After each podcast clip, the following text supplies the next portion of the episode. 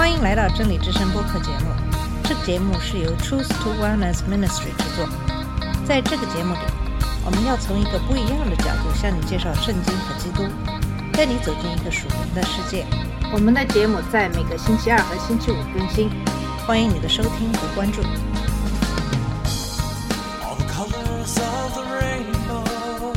你好，我是马军。今天的节目给大家分享的是最后的圣餐，在马太福音二十六章二十六到二十九节，约翰福音十三章三十一到三十八节，马可福音十四章二十二到二十五节，路加福音二十二章十七到二十节。这几段的经文都是讲述了这样的一个事件。这是耶稣在被钉死在十字架上和复活之前的最后一个逾越节。耶稣和他的门徒们正在耶路撒冷的一间上房里吃逾越节的晚餐。从路加的叙述中，我们知道门徒们又一次为他们中谁是最大而争论不休。耶稣再次斥责他们，教导他们在神的国度里的伟大不是由权力和地位决定的，而是由信任和服务神和彼此的忠诚决定的。约翰福音十三章三十一到三十八节是这样说的：他既出去，耶稣就说：“如今人子得了荣耀，神在人子身上也得了荣耀。神要因自己荣耀人子，并且要快快的荣耀他。小子们，我还有不多的时候与你们同在。后来你们要找我，但我所去的地方你们不能到。这话我曾对犹太人说过，如今也照样对你们说。我赐给你们一条新命令。”乃是叫你们彼此相爱。我怎样爱你们，你们也要怎样相爱。你们若有彼此相爱的心，众人因此就认出你们是我的门徒了。西门彼得问耶稣说：“主往哪里去？”耶稣回答说：“我所去的地方，你现在不能跟我去，后来却要跟我去。”彼得说：“主啊，我为什么现在不能跟你去？我愿意为你舍命。”耶稣说：“你愿意为我舍命吗？我实实在在的告诉你，鸡叫以先，你要三次不认我。”马太福音二十六章二十六到二十九节是这么说的：他们吃的时候，耶稣拿起饼来，祝福就掰开，递给门徒，说：“你们拿着吃，这是我的身体。”又拿起杯来祝谢了，递给他们，说：“你们都喝这个，因为这是我立约的血，为多人流出来，使罪得赦。”但我告诉你们，从今以后，我不再喝这葡萄汁，直到我在我父的国里同你们喝新的那日子。那么，马可福音十四章二十二到二十五节说，他们吃的时候，耶稣拿起饼来，祝了福，就掰开，递给他们，说：“你们拿着吃，这是我的身体。”又拿起杯来，祝谢了，递给他们，他们都喝了。耶稣说：“这是我立约的血，为多人流出来的。我实在告诉你们。”我不再喝这葡萄汁，直到我在神的国里喝新的那日子。路加福音二十二章十七到二十节说：“你们要为我的名被众人恨恶，然而你们连一根头发也必不损坏。你们长存忍耐，就必保全灵魂。你们看见耶路撒冷被兵围困，就可知道它成为荒场的日子近了。”以上。这几段经文都是描述的是在耶稣被钉十字架之前的最后晚餐的一些场景和内容。我们知道，在约翰福音十三章十八到三十节，以及马太福音、马可福音、路加福音中的平行段落，记录了耶稣当时预言他们中的一个人将背叛他。通过提前告诉他们，耶稣将消除任何认为他是。即将上演的悲剧中的受害者的想法，那么通过来展示他的全知全能，耶稣向他们保证他的主权，这样他们仍然会毫无保留地相信他的承诺。宣布他们中间有一个叛徒的消息，让这些门徒都感到非常的震惊。他们中的有十一个人谦卑地问耶稣说：“主啊，难道不是我吗？”犹大虚伪地问道：“拉比，肯定不是我吗？”耶稣告诉他：“如果如他所说，犹大现在。”知道耶稣已经认定他是叛徒了，但其他人没有听到。那么，即使在他们之间讨论了谁可能是叛徒之后，犹大也是可能的嫌疑人名单中的最后一个。所以他们也错过了耶稣提供的关于他的一些线索。当耶稣告诉犹大赶紧做他必须做的事，而犹大离开的时候，其他人以为他是去拿他们忘在逾越节上的东西，或者去给穷人送东西了，因为他是他们的财务主管。犹大是人类历史上最悲惨的人，因为作为十二门徒之一，他曾与耶稣如此的亲近，而他却为了一点微不足道的银钱背叛了耶稣，走到黑暗中，走到将永远笼罩其灵魂的黑暗中。那么有许多人其实与犹大相似的，相信和侍奉主，但他们的灵魂却委身于自己的自私。他们是麦子中的稗子，只有随着时间的推移。和看到他们生命的真正果实才会被发现。当这样一个人的真相最终显露出来的时候，总是让人感到震惊。但是当他发生的时候，我们不应该感到惊讶。这也是经文中明确指出我们在选择教会领袖的时候应该缓慢的一个原因。那么犹大的离开，使耶稣有机会对他的门徒进行非常深入和个人化的传道。从这里开始，将一直持续到约翰福音十七章的结尾，因为耶稣对那些门徒说：“如今人子得了荣耀，神在人子身上也得了荣耀。神要因自己荣耀人子，而且要快快的荣耀他，并且耶稣告诉他的门徒：我还有不多的时间与你们同在，以后你们要去找我，但我要去的地方你们到不了。”这个话呢，他曾经对犹太人说过，在这次也照样对他的门徒说。耶稣再次提醒他们即将到来的事情。耶稣只会将与他们再相处一段时间，然后他将去他们不能跟随的地方，指的是他即将到来的死亡。但耶稣在这里强调的是，这都是神的计划的一部分，目的是为了荣耀他。反过来，神自己也会因儿子而得到荣耀。这里即将发生，而且是在不远的将来。克西马尼、加巴达和哥哥他现在只有几小时的路程。犹大的离开将使最后的事件开始发生。那么，在约翰福音十三章三十四到三十五节就讲了这个新的诫命。在二十节的时候，耶稣就谈到了他要派来的人，那些接受他们的人就是接受耶稣。现在他告诉他们，属于基督的人将如何被识别。也就是说，耶稣告诫门徒要彼此相爱，就像耶稣爱他们一样。如果他们彼此相爱，那么众人就能够认出他们是耶稣的门徒了。这是一个非常令人难以置信的声明。有些人想知道，这怎么可能是新的呢？因为神已经命令他们跟随着爱人如己了。但是这是一个新的命令，因为标准不再是一个人天生的自私。而是耶稣自己的榜样，他们对彼此的爱就是要效法耶稣对他们的爱，这是这种爱的表现，向所有人宣告他们是耶稣基督的真正的追随者。没有他，他们的说法就会被怀疑。到目前为止，耶稣的爱的榜样是什么呢？他远远超出了人类通常对彼此的那种爱。耶稣的爱在范围、深度、耐心和承诺长度上都有所不同。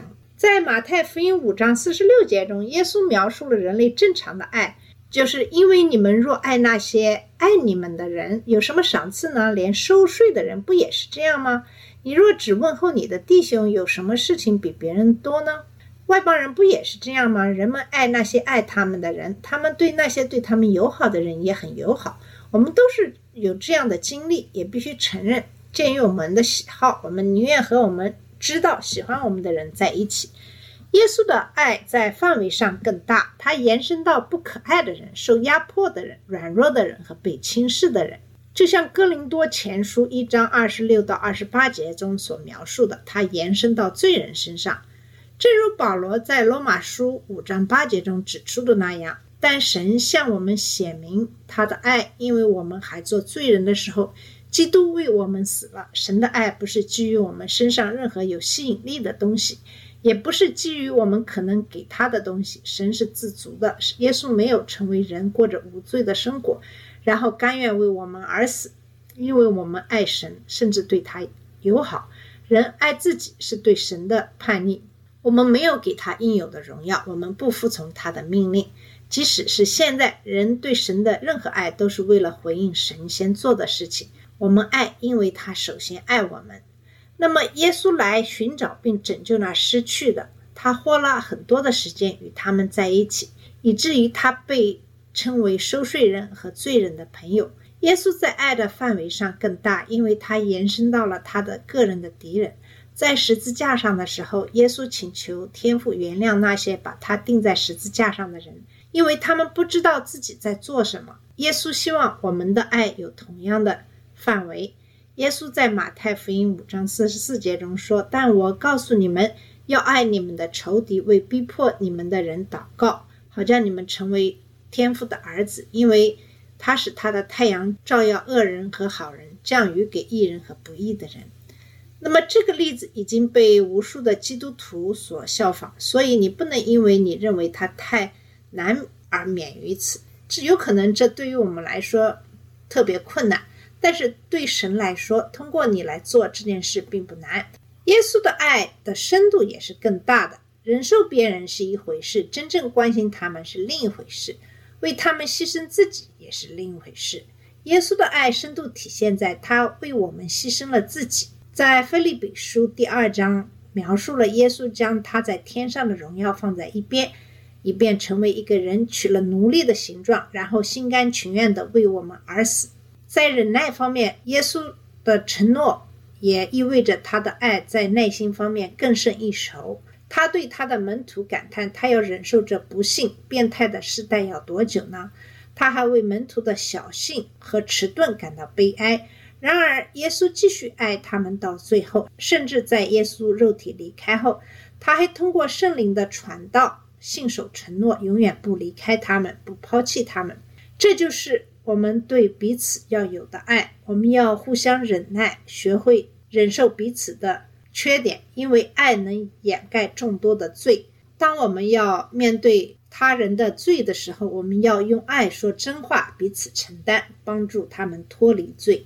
我们从不放弃那些努力追求基督的人，即使是那些离开我们的人，我们也为他们敞开大门，让他们回来再次努力。那么，耶稣的爱在长度上也是更胜一筹的，因为它是永不止息的。人类的爱在持续的时间上有很大的不同。在我们的社会中，承诺的爱正受到自私的严重的攻击。友谊几乎都是一次性的，就像做交易一样，只要你能从他们身上得到什么，你就保留他们；一旦你不能够从对方身上得到什么，你就把这种友谊给扔掉了。这样的爱其实也在我们的婚姻生活当中经常出现。对于许多结婚的人来说，离婚是他们脑海中的一种选择。但是如果离婚太费事的话，那么就因为。各种原因保持婚姻，但是爱情也早就死了。这并不是主希望我们的婚姻，或我们对基督徒兄弟姐妹的爱是这样的。神命令丈夫要爱妻子，像基督爱教会一样，就是要牺牲和持久的寻求对方的最佳利益，帮助对方变得更像基督徒。耶稣命令我们要像他爱我们一样彼此相爱。耶稣卓越的爱的榜样是所有基督徒的爱的榜样和标准。耶稣同时也对基督徒进行了一些警告。彼得似乎忽略了耶稣刚才关于彼此相爱的教导，而是专注于耶稣说他要去的地方，他们不能来，因为这就是彼得在第三十六节中的问题的主题。那么耶稣就直接的告诉他。在鸡叫之前，彼得要三次不认主。那么，在路加福音二十二章三十一到三十八节的时候，也讲了相同的这样的一个事件。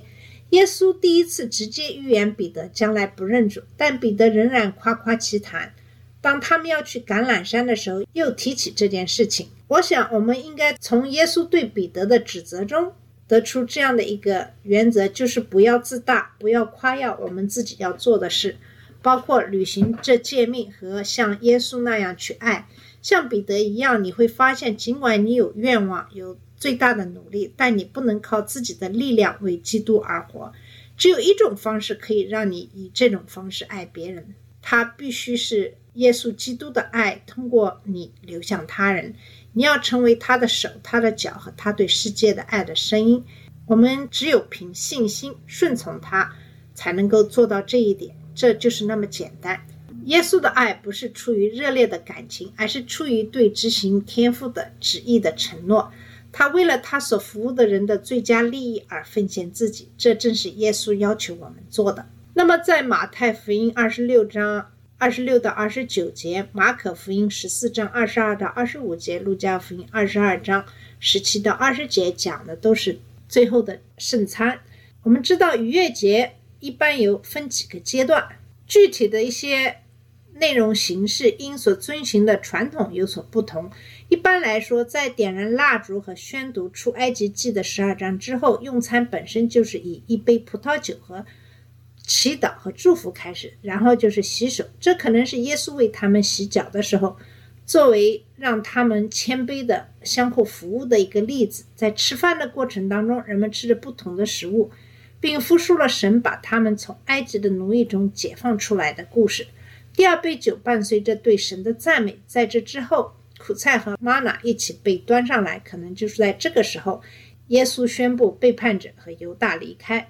在吃完苦菜之后，随后就是吃玛娜，然后就是第三杯酒。有时候这杯酒被称为赎罪杯，并且宣布另一个祝福，同时解释祭品赎罪的经文。马太福音二十六章二十六到二十九节说，他们吃的时候，耶稣拿起饼来祝福，就掰开递给门徒说：“你们拿着吃，这是我的身体。”然后又拿起杯来注谢了，递给他们说。你们都喝这个，因为这是我立约的血，为多人流出来，是最得赦。但我告诉你们，从今以后，我不再喝这葡萄汁，直到我在我父的国里同你们喝新的那日子。耶稣把逾越节的这些象征性的元素，为他的门徒改变了他们的意义。无酵饼被烤成大的、平的、脆的面包，耶稣拿起一些掰成碎片给他的门徒。他为他献上感恩的祝福，就像他总是为他要吃的东西所做的那样。这也是逾越节仪式的一部分。然后他把这些碎片递给门徒，然后说：“拿着吃吧，这是我的身体。”在路加福音里，耶稣还说：“这是我的身体，是为你们而赐的，你们要这样做，为的是纪念我。”这也是保罗在哥林多前书十一章中所引用的。无酵饼是以色列人从埃及的奴役中分离出来的象征，它表示与异教徒或压迫性的东西教的分离。当他们去到应许之地，在那里他们将开始神圣和金钱的新生活。现在，玛瑙象征着耶稣基督的身体，它代表我们放弃了自己，使我们可以从罪的奴役中分离出来，进入金钱。在十一世纪之前。基督徒对于这一意义并不感到困惑。异教徒指责基督徒吃人，因为他们吃的面包据说是基督的身体。但基督徒完全明白，这只是一个象征性的，而不是字面上的身体。因为耶稣说这是为了纪念我。此外，当耶稣把饼给门徒的时候，他的身体完好无损的与门徒在一起，所以他的身体和饼显然是不同的。最后，如果面包认为是耶稣真正的身体，门徒会拒绝他，因为吃人是犹太人所憎恶的，并认为是神审判的标志。那么杯子的情况也是这样。的经文里说，他拿起杯来注谢了，递给他们说：“你们喝吧。”因为这是我立约的血，为许多人倾倒，是最得赦。这里的酒在这种情况下也是一种象征性的，就像面包一样。保罗在哥林多前书十一章二十五节中说：“耶稣也指他们，通常你们喝这酒是为了纪念我。”当耶稣说这话的时候，杯中的酒只是酒，与人在他血管中流动的血不同。如果门徒把酒看作是耶稣的血喝下去，就直接违背了神在创世纪中的命令，即不能吃任何形式的肉的血。门徒们非常清楚地理解耶稣所说的这种象征性。那么，这里的酒所象征的血有三方面的意义。首先，盟约必须用血来批准。在人与人之间订立的普通盟约中，一些动物，通常是鸽子、羊或牛，会被献上。以印证所立的誓言，这些人将把动物切成两半，然后在两半之间行走。这实际上是在说，如果我违背了对你的承诺，可能会这样对我。这就是更现代的“割约”一词的起源。那么，在创世纪第十五章中，神对亚伯拉罕就是这样做的。神亲自到动物的两半之间，耶稣要批准一个新的盟约。在这个盟约中，救赎是通过。对他的信仰带来的。圣洁的生活是通过圣灵的内住来帮助的。第二，没有流血就没有罪的赦免，因为罪带来了死亡，所以祭品必须血淋淋的死去，作为对罪的补偿。耶稣将在第二天作为神的祭品，为人类的罪孽付出代价而死去。第三，背景是逾越节的晚餐，这是对第一次逾越节的纪念。在第一次的逾越节中，必须宰杀一只羊，将其血涂在门柱和门楣上，作为家庭的遮盖物，以便死亡天使将他们逾越头生子活下来。这一点现在被改变了，因为耶稣用杯子指出，将由他的血来拯救人脱离罪的审判。耶稣，神的羔羊，将在第二天成为逾越节羔羊原型的实现。与这一象征意义相关的一个问题是：耶稣怎么可能在星期四晚上庆祝逾越节，而在星期五作为逾越节的羔羊被钉死在十字架上？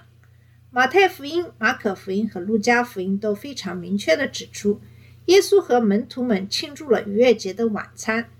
约翰福音也非常明确地指出，耶稣是在逾越节当天死亡。摩西。律法要求逾越节的羔羊在尼散月十四日的下午献祭，也就是我们的三月和四月。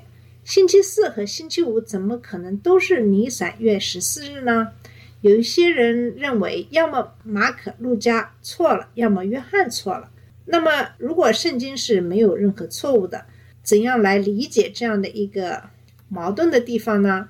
一些评论家认为，星期四的晚餐是为了迎接逾越节而举行的，但这与耶稣所说的逾越节的晚餐相矛盾。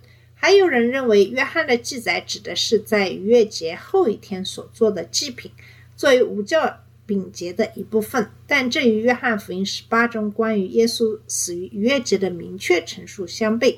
那么，这是怎么解释呢？我们知道，在犹太人中确定日期的两种不同方法。这个问题的答案可以从这确定日期的两种不同的方法中找到。法利赛人和北方的犹太人遵循的是一种从日出到日落计算日期的系统。耶稣和许多门徒都来自北方，包括许多祭司在内的撒都该人和包括耶路撒冷在内的南方犹太人则从日落开始计算日期。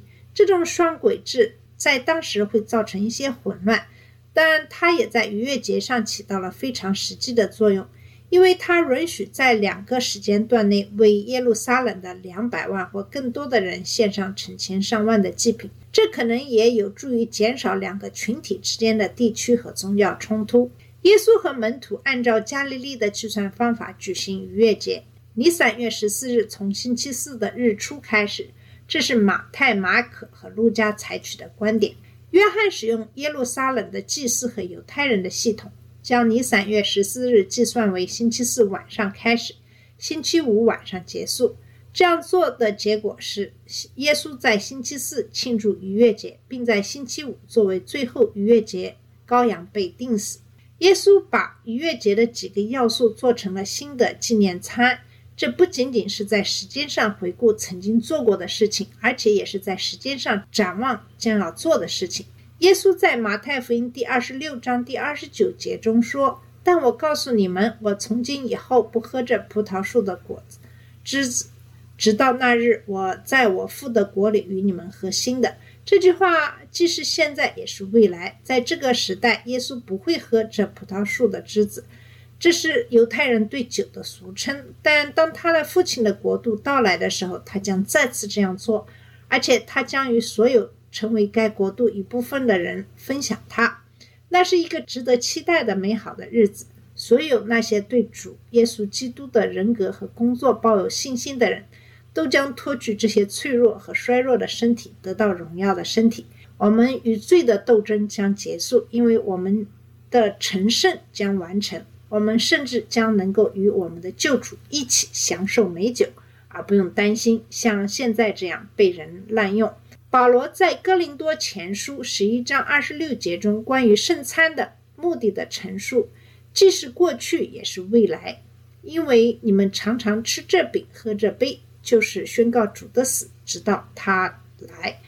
在分食圣餐时，我们回顾耶稣为自己献身，作为赎罪的手段，使我们得到救赎，罪得赦免，被纳入神的家庭。我们也期待着耶稣应许的回归，届时他将带我们一起去天堂，我们将与他一起分享那未来的羔羊的婚宴，并与他永远在一起。好了，我们今天的节目就到这里。今天给大家讲述的是有关最后的圣餐的一些内容。谢谢你的收听，我们下次节目再见。这里是真理之声播客节目，真理之声是 Truth to Wellness Ministry 旗下的一个节目，由 Truth to Wellness Ministry 制作和播出。如果你有什么想跟我们分享，请给我们发电子邮件，我们的邮箱地址是 truth to wellness at gmail.com。你也可以直接去我们的网站 www.truthtowellness.com 浏览更多的信息。下次节目再见。All colors of the rain